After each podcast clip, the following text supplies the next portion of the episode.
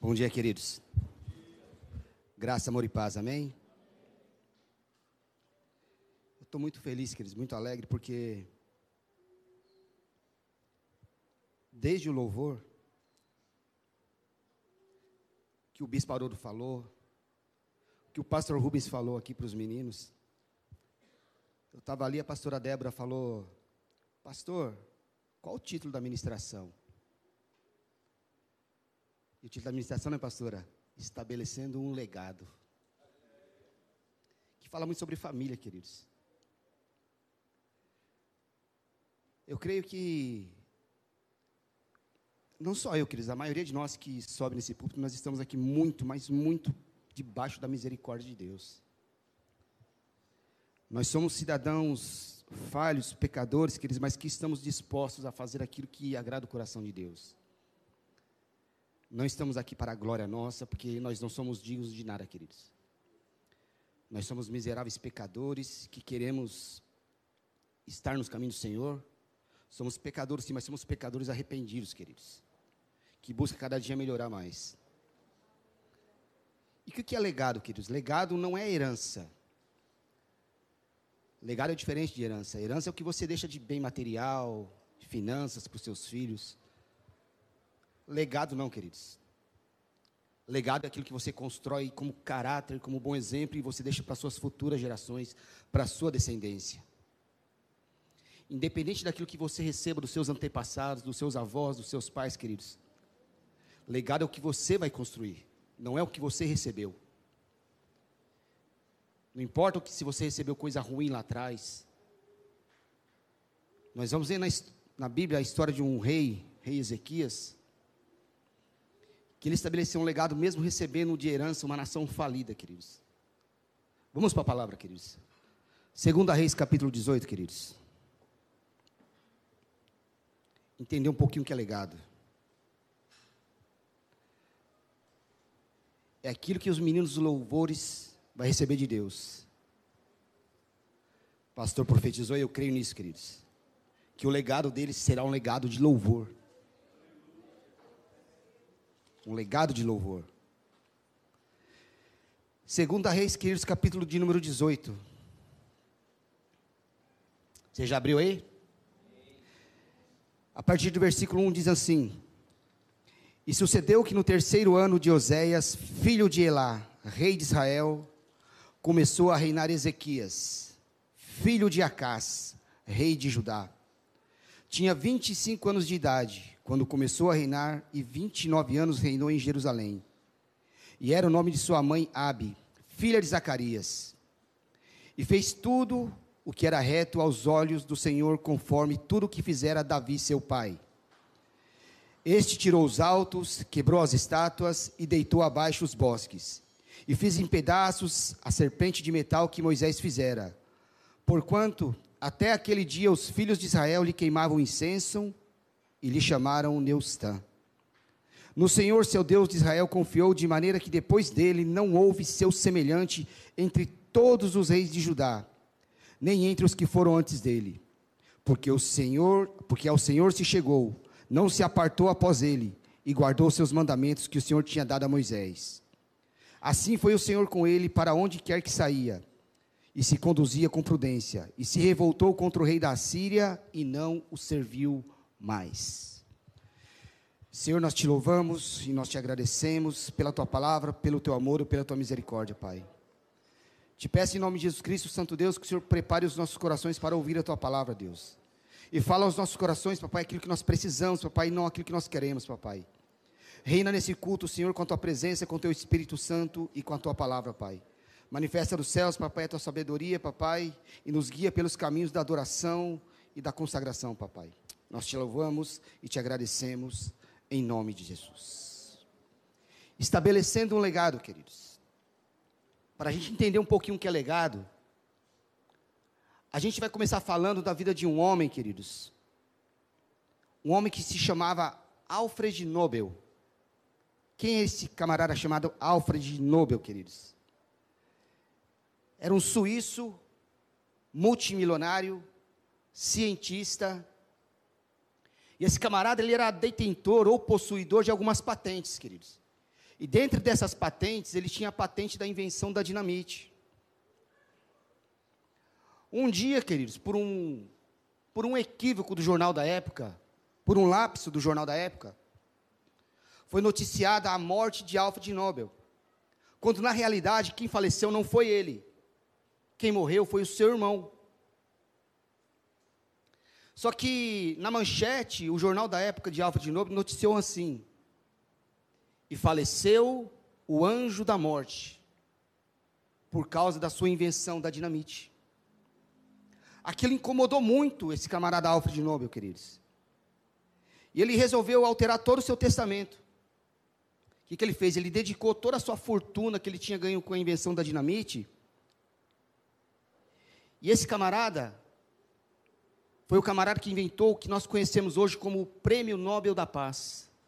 Prêmio Nobel da Medicina, da Economia, da Física e da Química. O legado que Nobel deixou, ele não quis deixar um legado de morte, queridos. Mas ele pegou toda aquela fortuna, tudo aquilo que ele adquiriu por causa da invenção da dinamite, ele transformou isso, ele direcionou, queridos, para as pessoas que promovem a paz e as pessoas que fazem as descobertas científicas. Isso é legado, queridos. Ele poderia ter morrido como o anjo da morte, mas ele preferiu morrer, queridos, como alguém que promove a paz. Então, o que eu vou fazer do meu passado, queridos? Eu não tenho mais o poder. Esqueça, queridos. O seu passado não está mais sobre o seu poder, você não pode fazer mais nada. A palavra de Deus, a Bíblia diz que o próprio Deus, ele não se lembra mais dos nossos pecados. Antes, ele lança no fundo do mar para nunca mais se lembrar deles. Então, nós não temos mais poder sobre o nosso passado. Mas, queridos, eu posso determinar como vai ser o meu futuro. Eu posso determinar o que vai ser da minha vida. Porque sempre que nós falamos de legado, queridos, sempre que nós nos arremetemos a legado, nós pensamos em passado. Nós pensamos em herança, nós pensamos no que nós vamos receber. Mas o texto, queridos, que eu, o que eu quero compartilhar, o que eu quero falar com você hoje, não é o que nós vamos receber, é o que nós vamos construir. Então você tem que decidir o que você vai fazer no seu futuro. Ezequias, queridos, nós lemos o texto. Ele recebeu uma nação falida. Ele recebeu uma nação totalmente fora dos caminhos do Senhor. Ezequias recebeu uma nação, queridos, totalmente afastada dos caminhos de Deus. Só que Ezequias não queria isso para a sua vida. Então nós vamos perceber aqui na Bíblia, queridos, que Ezequias ele recebeu a, a, nação de Israel num contexto muito conturbado. E se você ler atentamente, queridos, o capítulo 17 e 18 de 2 Reis, você vai perceber que Ezequias recebeu uma nação conturbada não somente no contexto político, mas também no contexto militar. Se a gente ler aquele texto, queridos, de 2 Reis, capítulo 17, você vai perceber que a nação de Israel já havia sido dividida em dois reinos. Reino do Norte e Reino do Sul. Reino do Norte tinha como nação, como capital, Samaria, e Reino do Sul, Judá, tinha como capital Judá. E conforme diz o texto, queridos, reinava no Reino do Norte, no começo do texto, diz lá que reinava lá um camarada chamado Oséias. Reino do Sul, queridos, reinava um camarada chamado Acás. E quem era ou quem é Acás, queridos? Acás era o pai de Ezequias. Para a gente entender o contexto, queridos, o império da época era o império assírio. E quem era o rei desse império? Era um rei chamado Sargão. E nessa época, queridos, diz que o reino do norte, onde reinava Oséias, descambou para a idolatria. Então diz que esse rei Sargão veio para o reino do norte e diz que ele destruiu as dez tribos, dispersou as dez tribos. Por quê? Porque Deus já tinha rejeitado a nação do norte. Por quê? Porque eles caíram na idolatria. Só que o texto diz, queridos, que porém a Judá Deus preservou. Queridos, ainda que muitos caiam ao teu lado, se Deus decidiu te preservar, ninguém te toca. Se você anda nos caminhos do Senhor, queridos, Deus te preserva. Porém, o texto da Bíblia, quando você começa a ler, queridos, você percebe que eles estão falando o texto, o escritor, está falando muito da nação de Israel, de Judá. De repente, o escritor ele para de falar das nações e ele começa, de modo particular, ele começa a falar de Ezequias. E o escritor ele começa a elogiar muito o rei Ezequias. De modo particular, que se eu não me engano, que no versículo 5, ele diz que antes de Ezequias, nem depois de Ezequias, houve homem semelhante igual a ele, homem que confiava no Senhor de olhos fechados. Ezequias se tornou uma referência de confiança no Senhor, assim como Salomão se tornou uma referência de sabedoria, assim como o rei Josias se tornou uma referência de devoção e de restauração no Senhor. Por exemplo, de Salomão, a Bíblia diz que nunca antes nem, antes nem depois houve homem tão sábio igual ele. De Josias, a Bíblia fala, o texto diz, em 2 Crônicas, que nunca houve uma restauração e uma devoção tão grande como nos dias de Josias. Então, quanto tanto Salomão quanto Josias e Ezequias se tornaram referenciais, queridos, e construíram um legado, deixaram um bom legado, bom legado. Três reis, queridos, que reinaram antes de Ezequias, eles tiveram alguma coisa em comum, eles tiveram um porém. Por exemplo, antes de Ezequias, reinou o rei Uzias. A Bíblia diz, queridos, que Deus honrou e exaltou o rei Uzias. Porém, o rei Uzias, queridos, ele se envaideceu muito, por isso o Senhor o feriu. E depois do rei Uzias veio um rei chamado Jotão. Esse rei Jotão, a Bíblia fala dele, que ele fez tudo que era reto aos olhos do Senhor. Porém, ele não deitou abaixo os postes ídolos nem os altares. Ou seja, o que, que o rei Jotão estava falando? Eu vou servir a Deus, e cada um siga com a sua religião. E depois de Jotão veio esse camarada chamado Acás, queridos. Acás, pai de Ezequias, e Acás, queridos, é considerado o pior rei da história de Judá. Por que, que eu estou falando tudo isso, queridos? Para que você entenda o que é legado. Acás foi o pior rei da história de Judá, queridos.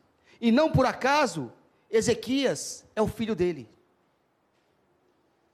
Então, pastor, como é que um camarada que confiava em Deus, deixou um bom legado, era um excelente homem de Deus, é filho do pior rei da história da nação de Judá.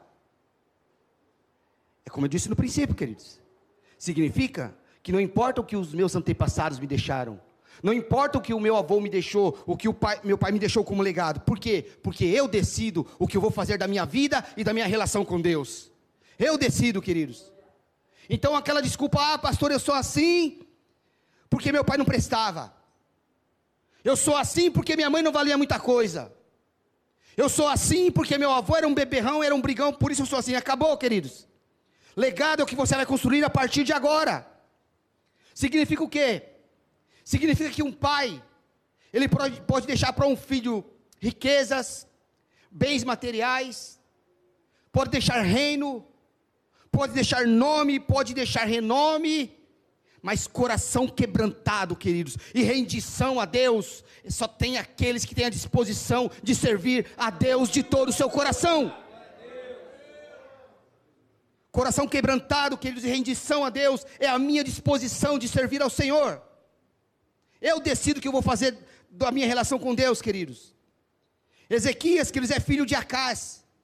E como filho de Acás, ele tomou algumas posições, algumas decisões para não herdar o legado que o pai deixou. Por quê? Porque você pode fazer diferente do seu pai, queridos. Você pode fazer diferente do seu avô que deixou um mau legado. E na verdade, queridos, nós pais, nós temos que entender e compreender que os nossos filhos serão melhores que nós se hoje eles decidirem ter uma aliança com Deus e um compromisso com Deus. Ezequias deixou um legado, queridos. Ele foi melhor, melhor do que o seu pai naquilo, queridos, que o seu pai foi o pior, Ezequias foi o melhor. E vou repetir, queridos. Você não tem mais poder sobre o seu passado. Quem veio aqui hoje com o coração preso ao passado, queridos, Deus manda te dizer, você não tem mais poder para o teu passado, mas Deus manda te dizer que a partir de hoje você pode ter um futuro com Deus e ser abençoado pelas mãos do Todo-Poderoso. É isso, queridos. Então nós vamos ver aqui o que Ezequias fez para estabelecer um bom legado. Nós vamos aprender através da palavra de Deus, queridos, o que Ezequias fez para que ele deixasse um legado de bons exemplos, um legado de bom caráter. O que, que nós precisamos fazer, queridos, para deixar um bom legado? O que, que nós precisamos fazer para que nós possamos ser lembrados como alguém que andou nos caminhos do Senhor? Primeira coisa que o rei Ezequias fez, queridos, para deixar um bom legado, para estabelecer um bom legado, Ezequias, ele restaurou a adoração. Ezequias, ele restaurou a adoração. Se a gente for lá em 2 Crônicas, capítulo 29, queridos, o texto é o mesmo, o relato é o mesmo. Diz que lá que Ezequias, ele fez aquilo que era reto aos olhos do Senhor, conforme fizera Davi, o seu pai. No primeiro ano, no, prime, no primeiro mês do seu reinado, a primeira atitude que Ezequias teve, queridos, foi abrir as portas da casa do Senhor e restaurar o culto. No primeiro ano, no primeiro mês, Ezequias, ele restaurou a adoração. Por que, que a Bíblia faz questão de dizer isso, queridos? Por que, que a Bíblia faz questão de enfatizar que a primeira coisa que ele fez foi restaurar a adoração e o culto? Por quê?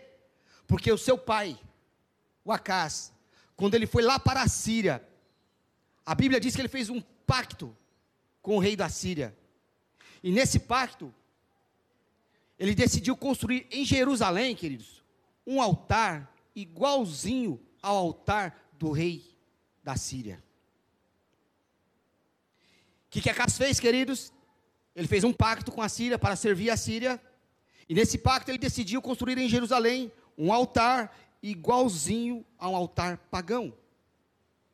O texto diz, queridos, que Deus o rejeitou.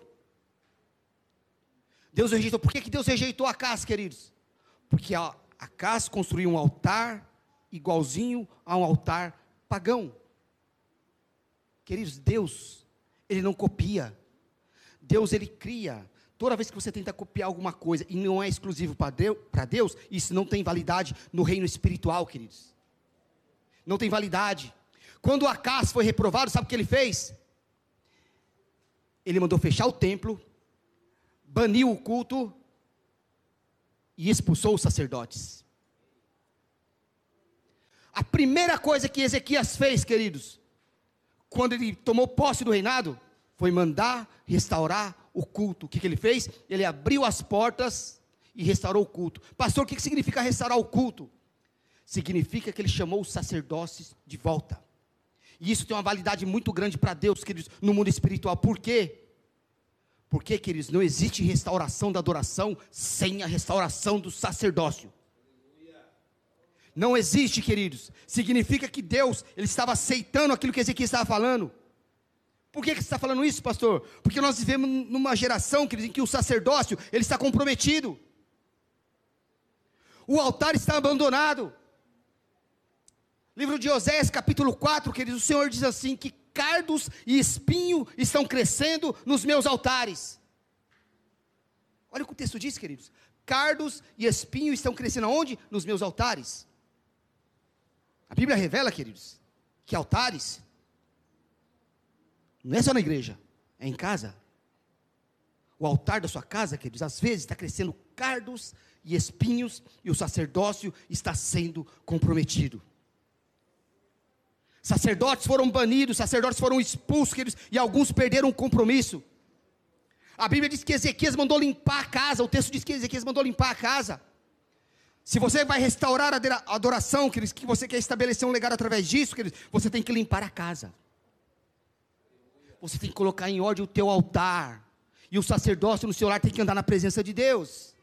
Então, para a gente começar a construir, para a gente começar a estabelecer um legado, queridos, é necessário limpar a casa, restaurar o sacerdócio e restaurar o culto. Pastor, dá um exemplo aí. A tua casa é um ambiente de culto, queridos? Ah, pastor, eu sou crente. É? Deus é adorado na sua casa? Ou quando chega alguém que não é crente, é diferente, você muda o vocabulário? O sacerdócio fica comprometido? Qual música você escuta na sua casa?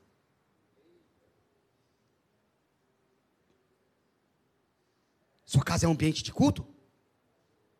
Tocando música mundana? O sacerdócio está comprometido, queridos. Que tipo de vocabulário você usa? Você é reconhecido como sacerdote na sua casa? Como assim, pastor? Quando sua família está doente, alguém da sua família está doente, eles pedem para você orar? Ou você não representa a figura de sacerdote para orar pela vida do seu filho? É necessário restaurar a adoração, queridos. É, é necessário restaurar o culto em casa. A sua casa tem que ser um ambiente de culto. Se a restauração, queridos, da adoração não for restabelecida, queridos, não dá para estabelecer legado na sua casa. Então a primeira coisa que eu vou ter que fazer, queridos, para estabelecer um legado na minha vida, restaurar o culto, restaurar a adoração, limpar a casa, tirar de lá toda a sujeira, queridos.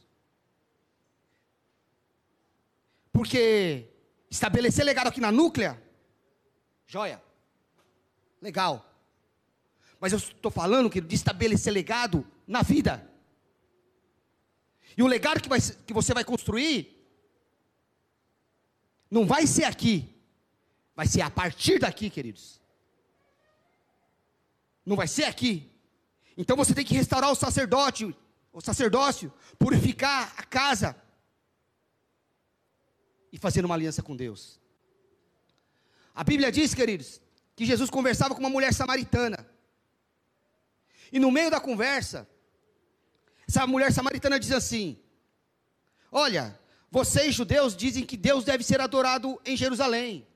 Nós, samaritanos, nós acreditamos e cremos que Deus deve ser adorado no monte.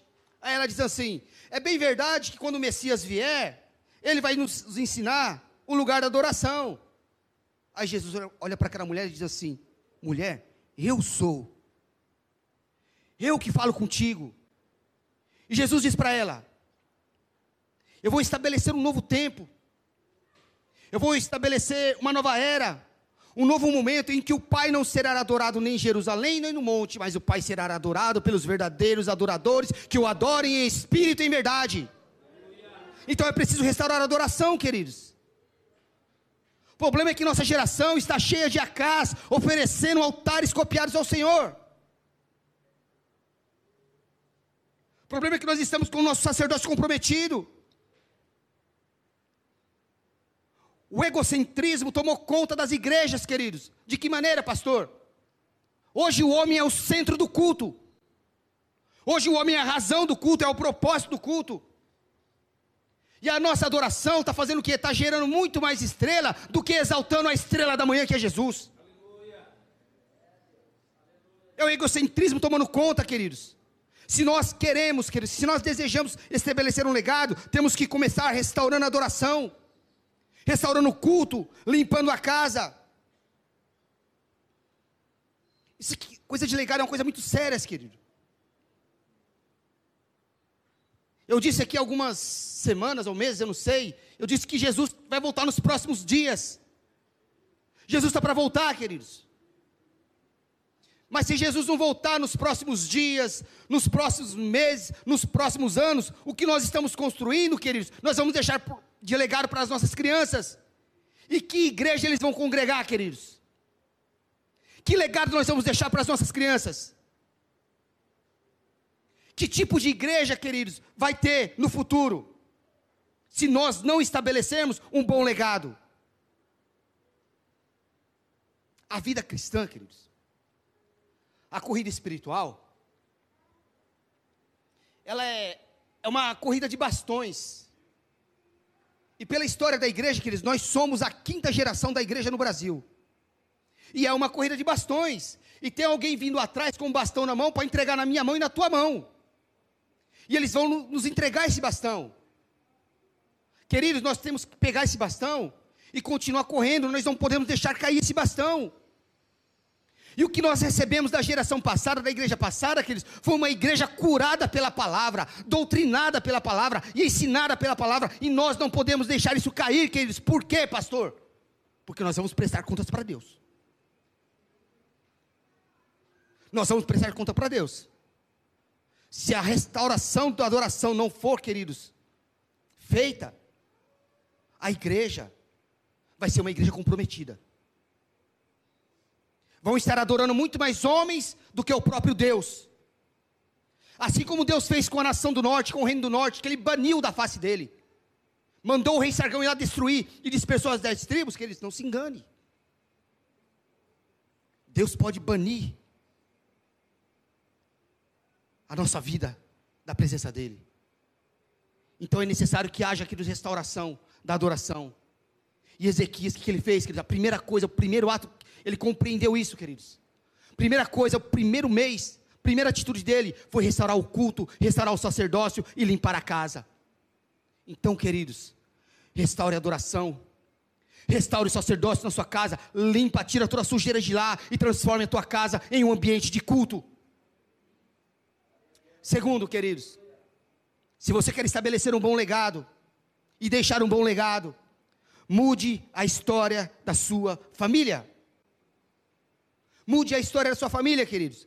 Segunda Reis, capítulo 18, no versículo 1 até o 3, diz assim: E sucedeu que no terceiro ano de Oséias, filho de Elá, rei de Israel, começou a reinar Ezequias, filho de Acás, rei de Judá. No versículo 3 diz assim: E fez o que era reto aos olhos do Senhor, conforme tudo o que fizera Davi, seu pai. Então, como é que aqui no, no versículo 1 diz que Ezequias é filho de Acás? E no verso 3 diz que ele é filho de Davi. Entenda, queridos. Acás deixou um legado ruim. Então Ezequias estabeleceu: eu não vou herdar o legado ruim que meu pai deixou. Eu não vou herdar o legado que meu pai biológico deixou, mas eu vou herdar o legado do meu pai espiritual. Querido, se você não tem uma referência biológica para um legado profético, estabeleça na sua vida, queridos, uma, um legado espiritual. E siga um pai espiritual para que você tenha um bom legado. Se seu pai biológico, queridos, não tem um legado profético para te deixar, estabeleça na sua vida um pai espiritual e siga esse legado. Ezequias estabeleceu o que? Que ele não seria como seu pai biológico, o Acás, mas ele seria como Davi, seu pai espiritual. Ele decidiu que a semeadura que Acas fez, ele não iria colher. Ele estabeleceu que ele iria colher o legado do seu pai espiritual Davi. Embora seu pai biológico fosse Acas, ele estabeleceu o quê? Que não iria colher aquilo que o seu pai plantou. Isso é legado, queridos. Ezequias entendeu o quê? Que ele não deveria colher aquilo que seu pai biológico plantou. A gente tem que tomar muito cuidado, queridos. Tem um texto na palavra de Deus, Deuteronômio, capítulo de número 5. Quando a gente lê esse texto, a gente tem que saber interpretar muito bem.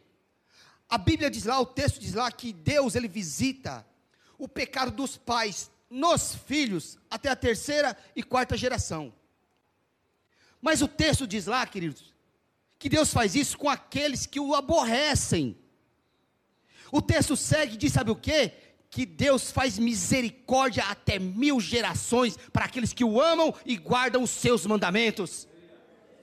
Então, queridos, a bênção é maior do que a maldição. Salmista diz assim: nenhuma praga vai chegar até a tua tenda, não temerás espanto noturno, nem seta que voe de dia, nem peste que ande na escuridão, nem mortandade que assole ao meio-dia. Por quê? Porque mil cairão ao teu lado, dez mil à tua direita, mas tu não serás atingido. A bênção é maior do que a maldição. Se você ama a Deus e guarda os teus mandamentos, misericórdia de Deus vai ser até mil gerações. Então, se você quer estabelecer um bom legado, queridos, se você quer deixar um bom legado, rejeita aquela plantação ruim que fizeram na sua família. Rejeita a plantação que fizeram errado, queridos. Rejeita. Não foi você que semeou. Entenda o que eu vou te dizer, queridos. Abraão, ele mentiu acerca da sua mulher. Isaac também mentiu acerca da sua mulher. Abraão tinha uma mulher estéril. Isaac também tinha uma mulher estéreo. Jacó também tinha uma mulher estéreo, pastor. Mas quando chega em José, José não mentiu acerca da sua esposa. José não mentiu acerca da sua vida. Quebrando a maldição de tal maneira, queridos, que os dois filhos de José foram abençoados no lugar dos dois filhos mais velhos de Jacó. Quebrou a maldição, queridos. As coisas, queridos, não precisam continuar como está. Você tem que quebrar maldição, queridos. Deus te abençoa, te abençoa. Mas você tem que saber, queridos, que aquilo que plantaram lá atrás, por isso que eu falei, você não tem mais poder sobre o passado. Então aquilo que plantaram lá atrás, queridos, não deve ser a tua colheita. Salmo 112, verso 2. A Bíblia diz, queridos, que a sua descendência será poderosa na terra. Isaías capítulo de número 65, verso 23 diz que os vossos filhos não serão filhos para calamidade, mas serão herança bendita do Senhor. Isso é legado, queridos. Identifique a semeadura errada na sua família, queridos, e rompa com ela. Rompa com a semeadura ruim. Isso aqui, queridos, é uma coisa meio que jurídica. Quem é advogado, quem sabe um pouco das leis, sabe o que eu vou falar, queridos. Se um pai de família ele morre, e ele tem algumas dívidas, deixa algumas dívidas para pagar, o seu patrimônio tem que quitar essas dívidas. Se o seu patrimônio não for suficiente para quitar as dívidas, o credor não tem nenhuma legalidade para cobrar isso dos filhos. Não tem. Só que de repente o credor, ele é um camarada folgado e ousado e vai lá cobrar do filho. O que, que o filho faz? O filho recorre à justiça. Aí de repente Satanás vai lá na sua porta bater lá. Vem cobrar a semeadura que fizeram lá atrás que você não fez. Porque Satanás é assim, queridos. Ele pega coisa lá de trás que plantaram, antepassados seus, seus pais, seus avós, fizeram a semeadura errada, e Satanás vem cobrar de você. Se Satanás vem cobrar de você, querido, sabe o que a Bíblia diz? Isaías 53, 26. É Deus falando. Procura lembrar-me entre em juízo comigo e eu te justificarei. Entendi, pastor. Sabe o que Deus está falando? Falou, ó, é para você entrar na minha presença. E é para você falar para mim: olha, Senhor, eu não aceito a semeadura que meu pai plantou, eu não aceito a semeadura que meu avô plantou. Senhor, eu entrego em tuas mãos porque o inimigo está me cobrando. Queridos, entrega nas mãos de Deus e toda maldição será quebrada. Entre em juízo com Deus, queridos, é Ele que está falando. Nós estamos falando aqui, queridos, uma coisa muito séria. Nós estamos falando de legado, o que você vai deixar para sua descendência. E tem uma pesquisa, queridos. E você vai entender, entender exatamente onde que eu quero chegar com essa ministração. Essa pesquisa vai te dar uma luz, queridos. E essa pesquisa eu tenho que ler. Quem fez essa pesquisa, pastor, foi um estudante norte-americano. Ele fez uma pesquisa a respeito de dois camaradas. O primeiro camarada que ele fez a pesquisa, ele fez a pesquisa desse homem e de toda a sua descendência. O primeiro homem que ele fez essa pesquisa foi um camarada chamado Jonathan, Jonathan Edwards. Quem era Jonathan Edwards? Foi o maior pregador do seu tempo, queridos. Então, esse estudante norte-americano fez uma pesquisa desse camarada. O outro homem que ele fez uma pesquisa foi um camarada chamado Max Jukes. Quem era Max Jukes?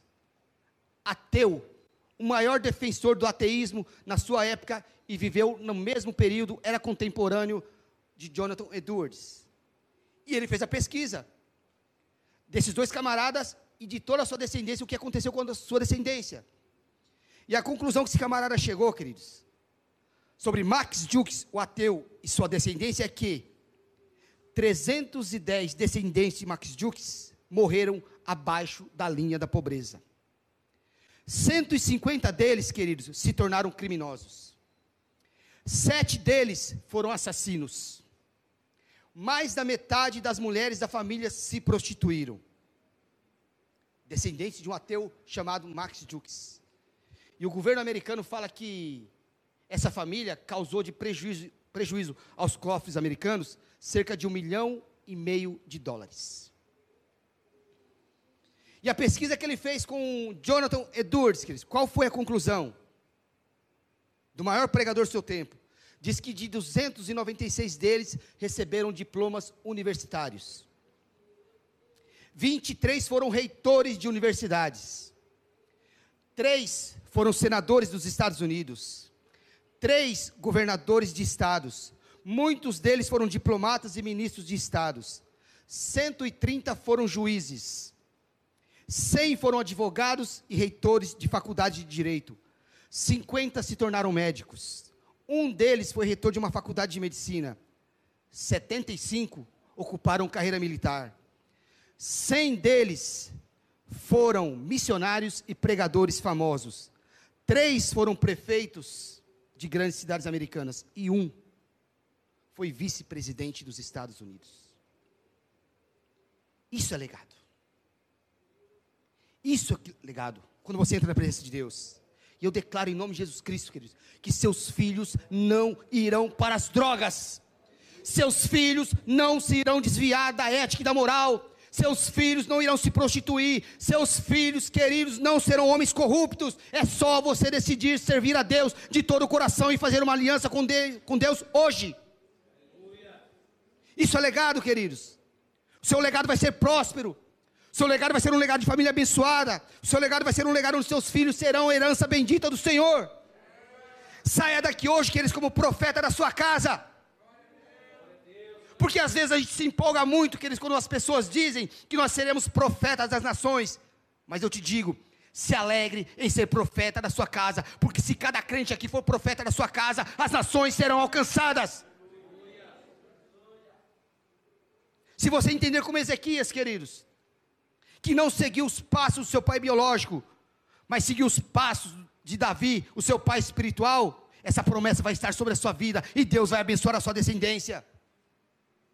Não aceite mais, querido, esse argumento de querer viver mal porque alguém da sua família viver mal. Ah, eu vou morrer de acidente porque alguém na minha família sempre morre de acidente. Está quebrado em nome de Jesus. Ah, eu vou morrer de câncer porque na minha família sempre alguém morreu de câncer. Está quebrado em nome de Jesus. Ah, eu vou me prostituir porque na minha família sempre alguém se prostituiu. Está anulado em nome de Jesus Cristo. E eu declaro em nome de Jesus Cristo nessa tarde, nessa manhã, queridos, que toda palavra maldita falara contra você, contra a tua família, está quebrada em nome de Jesus Cristo, e as bênçãos de Deus vão vir sobre a sua vida, em nome de Jesus. Estão dizendo que você é ovelha negra da família, queridos, não aceite isso. Estão dizendo, queridos, que seu casamento não vai dar certo, não aceite isso. Por quê, pastor? Porque você está estabelecendo um legado debaixo da presença de Deus. Mude a história da sua família, queridos estabeleça um legado espiritual e siga esse legado. Mude a história da sua família.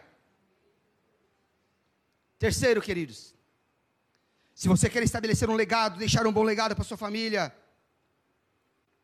destrua Neustan. Todo mundo com cara de assustado. Quem é Neustan, pastor? Nem sei o que é isso. Que trem esquisito isso aí. Está no texto, queridos. Segunda Reis, capítulo 18, verso 4. Olha o que diz lá o texto.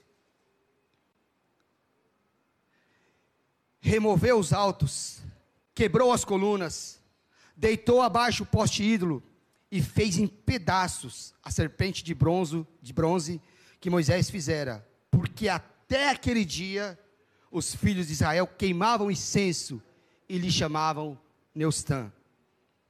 Neustã, querido, significa deusa de metal.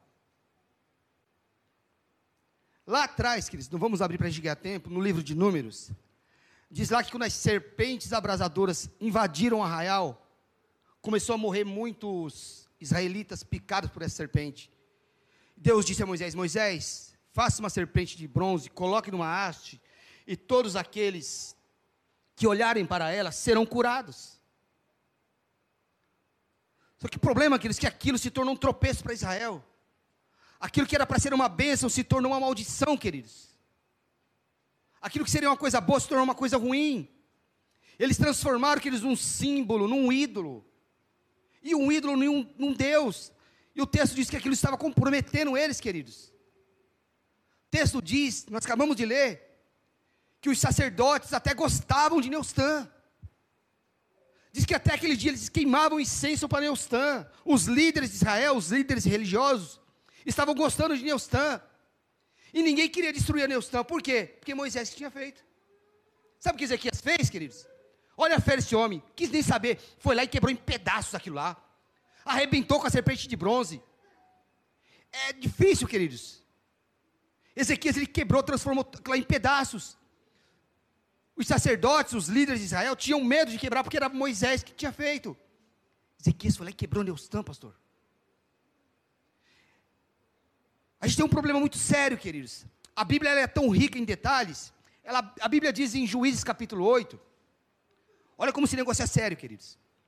Que quando chamaram Gideão para reinar sobre Israel, Gideão falou: Eu não, vou reinar sobre vocês não. Mas faz o seguinte: cada um de vocês me deem uma peça de ouro, uma argola de ouro, para pagar pelas minhas batalhas. E fizeram isso com Gideão. Cada um deu uma peça de ouro pela, por recompensa para Gideão. Sabe o que Gideão fez, queridos? Ele pegou essas peças, essas argolas de ouro, e fez um éfode. Éfode é uma, uma espécie de colar, queridos. Sabe o que aconteceu? O povo começou a adorar o éfode de Gideão. É incrível como nós temos o poder, queridos, de transformar bênção em maldição. É incrível como nós, filhos de Deus, temos o poder de transformar coisas boas em coisas ruins. E nessa manhã, queridos, eu não sou de fazer isso, não, eu quero desafiar você. Tanto você que está aqui, quanto você que está em casa. Qual o desafio, pastor? Eu quero desafiar você a destruir o Neustan que está te bloqueando. Ah, pastor, não estou entendendo. Está entendendo não, filho? Deixa eu fazer uma pergunta para você. Você vai pular carnaval, sim ou não? Hã? Não. Você aceitou Jesus, sim ou não? Pois é aceitou Jesus, não vai pular carnaval, né? E o que, que aquela fantasia está guardada, esperando o quê? Ah, pastor, não tem fantasia em casa não. É, mas e aquele santinho que você guarda de lembrança da sua avó? E aquele símbolo que você tem em casa lá? Tem Neustan bloqueando a sua vida, queridos. Tem Neustan travando o teu ministério. Tem Neustan te colocando para trás. Você não prospera por causa do Neustan. Ah, pastor. É você e Deus, queridos. Mas eu te desafio chegar em casa hoje e quebrar todo tipo de ídolo, toda a desconfiança que você tem de algum símbolo, queridos. Quebre em nome de Jesus Cristo. Tem coisa travada na sua vida que você não sabe por quê? É o Neustan. É o Neustan. A gente critica aqui que eles adoravam a serpente. Mas e nós? Arrebenta tudo aquilo que está, sabe, tomando o lugar de Deus na sua casa. Por quê? Porque se você vai estabelecer um legado, Deus tem que estar em primeiro lugar em tudo. Seus filhos não podem crescer debaixo de maldição, queridos. Destrói tudo, queridos. Por quê? Porque Deus é único. Deus é Senhor. Deus é soberano, queridos. Para de ficar usando de subterfúgios, de artifícios, queridos. Coloca Deus em primeiro lugar. Destrua Neustã. Foi o que Ezequias fez. Ah, foi Moisés que construiu. Ezequias foi lá e quebrou tudo. Quero saber se foi Moisés que fez. Moisés é homem igual a mim, igual a você, queridos.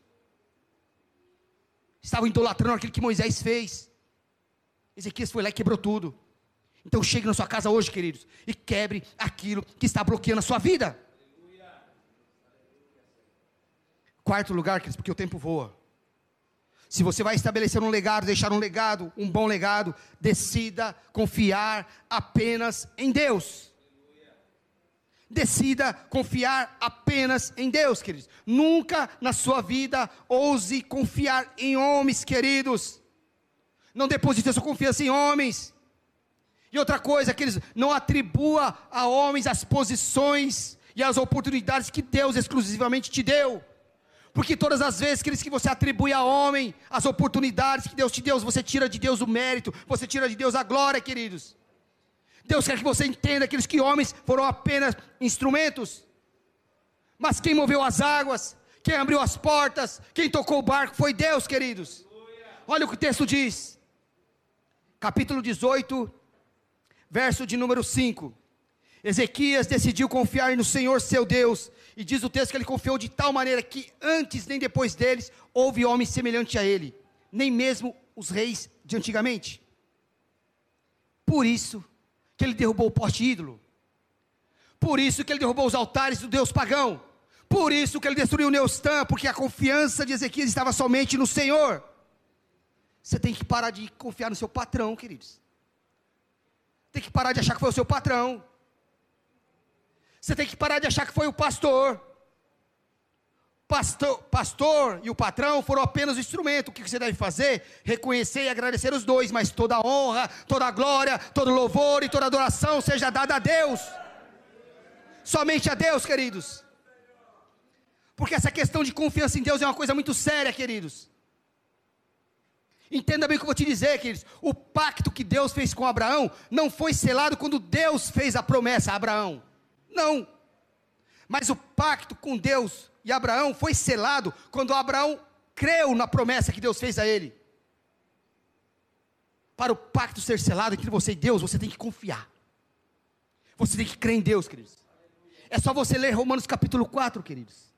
Paulo diz lá que quando Deus fez a promessa a Abraão que lhe, da, que lhe daria um filho, o texto diz, a Bíblia diz, que a essa altura,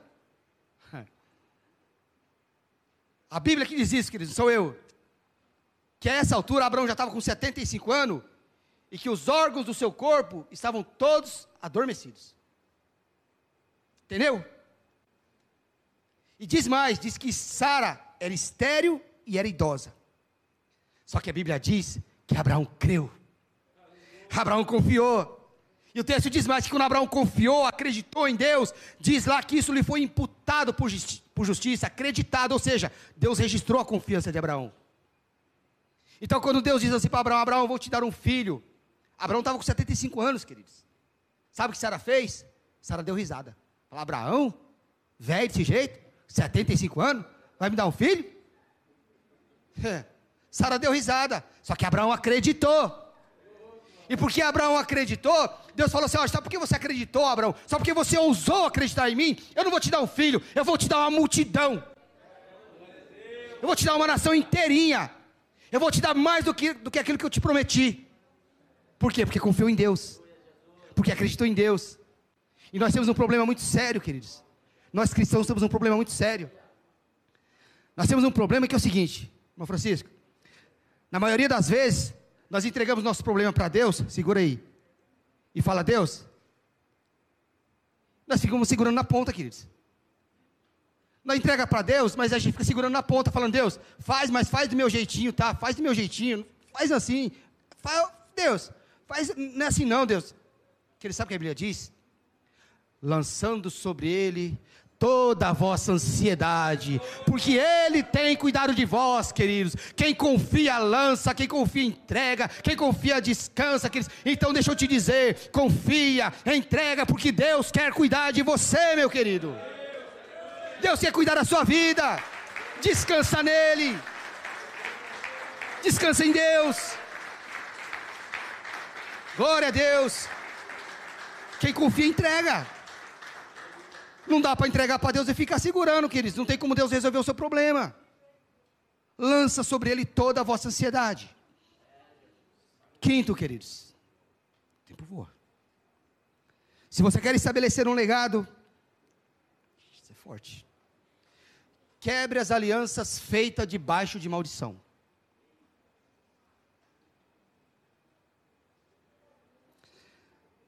Nós lemos o texto, queridos, a gente viu que Acas, o pai de Ezequias, ele fez uma aliança com a Síria. Construiu até um altar do Deus pagão lá em Jerusalém. Só que no versículo de número 7 diz que Ezequias ele rompeu com a Síria e decidiu não servir mais à Síria. Quando você faz uma aliança com o teu inimigo, ele não se torna o teu amigo. Ele apenas tem acesso à tua casa. Vou repetir. A aliança com o teu inimigo não o torna o teu amigo. Ele tem apenas acesso à tua casa. Ezequias ele decidiu romper a aliança que Acas fez com a Síria. Então, queridão, Comece a analisar as suas alianças. Comece a analisar os seus relacionamentos. Comece a medir, queridos, as alianças que você tem feito. Com quem você anda? Quem entra no teu carro? Quem vai na tua casa? Esse aqui é triste. Quem são as pessoas que te dão conselhos? Essa pessoa que te dá conselho tem compromisso com Deus? É um servo de Deus? Está na presença de Deus? Você que é jovem, jovem não, senão vou pegar nos pés jovem aqui. Você que é solteiro ou solteira? Deixa eu perguntar, quem é o teu namorado? Pastor, não é da tua conta. É, da minha conta não é, mas era a conta de Deus, ele mandou perguntar. Quem é o teu namorado? Com quem você está fazendo aliança? Ah, pastor, eu não entreguei, não encontrei ninguém na igreja assim do jeito que eu quero. Quebre toda aliança feita debaixo de maldição. Porque é sempre assim, queridos. Aparece aqui na igreja o Zé Bonitinho ou a Maria Bonita. Aí a pessoa já vai logo falando: Eita, Deus ouviu a minha oração. A minha metade acabou de chegar. Mas nem conhece o cabra. Não sabe nem quem é. Não sabe quem é o pai. Não sabe nem quem é a mãe. Já vai dizendo logo que é a pessoa escolhida. Esse aqui é. Deus ouviu minha oração, olha lá. Vou, não é falar, eu vou falar. Deus, quer dizer, Ele envia os seus, seus anjos. Ele envia os seus servos. Ele envia os seus escolhidos. Era microfonia não, né? Deus manda. Deus manda lá um camarada bom. Você tem que ter discernimento para saber quem Deus te mandou. E Deus envia. Envia bonitinho. Se você saber escolher. Só que tem um problema, queridos. O diabo também envia. Só que tem um detalhe pior ainda. Sabe o que o diabo faz? O diabo manda para tu disfarçado de anjo de luz. E aí, você olha a aparência. Você olha, porque, com todo perdão aos feios, se aparecer aqui um feio, você não vai falar que Deus, Deus ouviu a sua oração.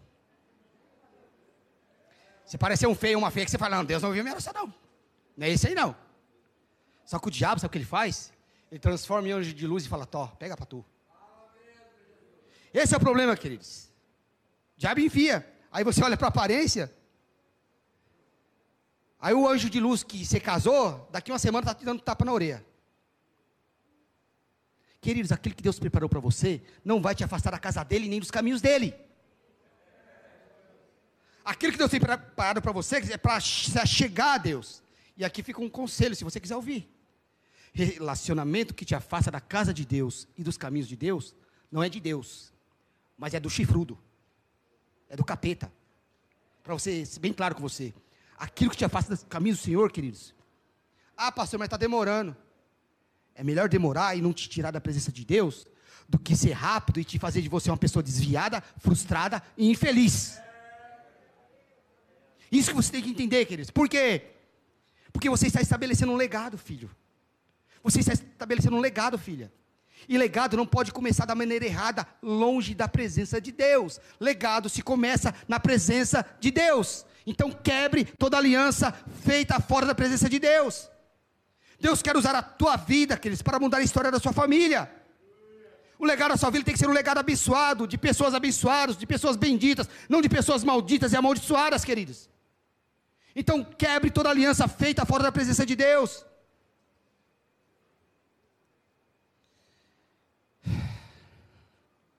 Para a gente terminar, queridos.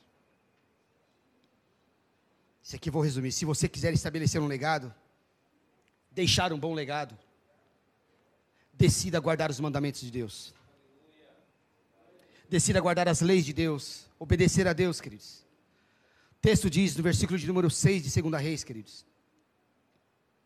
porque se apegou ao Senhor, nem deixou de segui-lo, e guardou os mandamentos que o Senhor ordenara a Moisés.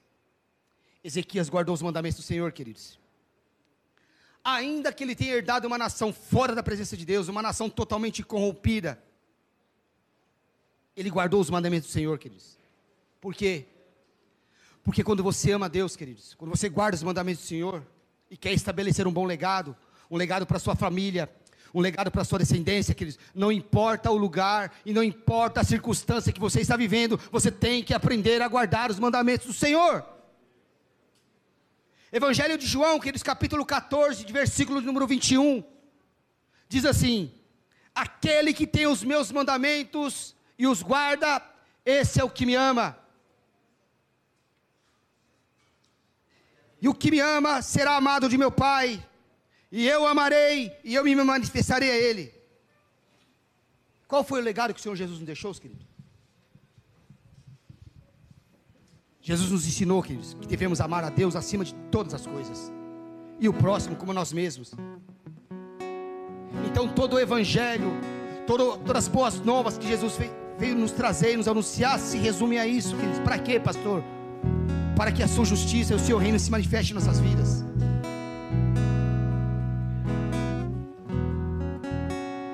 Encerrar, queridos. Depois que o rei Ezequias, ele tomou todas essas posições, queridos. Sabe qual foi o resultado? Diz que o rei da Síria, e o rei da Síria já tinha morrido. Quem começou a reinar na Síria foi um outro rei chamado Rei Senaqueribe. Diz que quando Ezequias tomou todas essas posições de romper com a Síria, diz que a Síria se levantou para vir atacar o rei Ezequias. Por quê, pastor? Porque o diabo não quer que você estabeleça um legado. Diabo não quer que você deixe. E Senaqueribe, que eles, o rei da Síria, ele mandou um recado para Ezequias. O recado que ele mandou para Ezequias foi esse: Olha, não te enganes do teu Deus, porque ele não pode te livrar das minhas mãos. Aí ele diz assim: As outras nações que eu invadi, também tinham deuses, e eu os lancei todos no fogo. Assim será com o seu Deus. O texto diz, queridos, preste atenção nisso, que Ezequias ficou desesperado, Ezequias ficou apavorado, diz que Ezequias rasgou as suas vestes e mandou chamar o profeta Isaías. Quando o profeta Isaías chegou, queridos, ele disse para Ezequias: Ezequias, desça ao templo, vá ao templo, Olha só, queridos. E Ezequias foi ao templo. E a Bíblia diz, queridos, que Ezequias ele ajoelhou na ponta do altar. E esse negócio de ajoelhar na ponta do altar tem um significado espiritual muito forte, queridos. Porque a ponta do altar, queridos, é onde o cordeiro foi imolado. O que significa isso? Significa que é o lugar onde se dá uma vida pela outra. Então Ezequias ele se ajoelha na ponta do altar e ele faz uma oração a Deus. E a oração de Ezequias é essa: Ó oh, Senhor, Tu és Deus em cima dos céus e embaixo na terra, e não há Deus semelhante a Ti, Senhor. E na oração dele ele fala: Senhor, Senaqueribe diz a verdade, quando ele diz que ele lançou os deuses das outras nações no fogo. Mas, Senhor, na verdade não eram deuses, porque só o Senhor é Deus nos céus e na terra. Essa foi a oração de Ezequias. E o texto diz que, que quando Ezequias estava orando, diz que o Espírito Santo tomou a vida do profeta Isaías. E lá do outro lado, através do profeta Isaías, Deus bradou e disse para Ezequias: Ezequias, nessa peleja não tereis que pelejar, porque essa batalha não é tua, mas essa batalha é minha, diz o Senhor dos exércitos. Queridos, quando você decide estabelecer um bom legado e deixar um bom legado, a batalha não é mais tua. Deus começa a guerrear pela tua vida e você vai estabelecer um bom legado para a glória de Deus. Estabeleça um legado, queridos. Um legado de bom caráter, de bons exemplos, e sua descendência será bendita para a glória e para o louvor de Santo Deus. Fique de pé, queridos. Quero orar pela tua vida.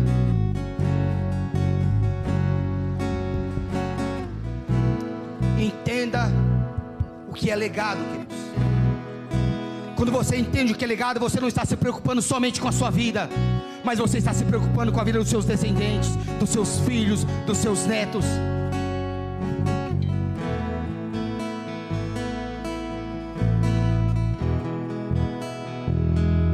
Entenda, queridos, a geração futura da igreja nossas mãos.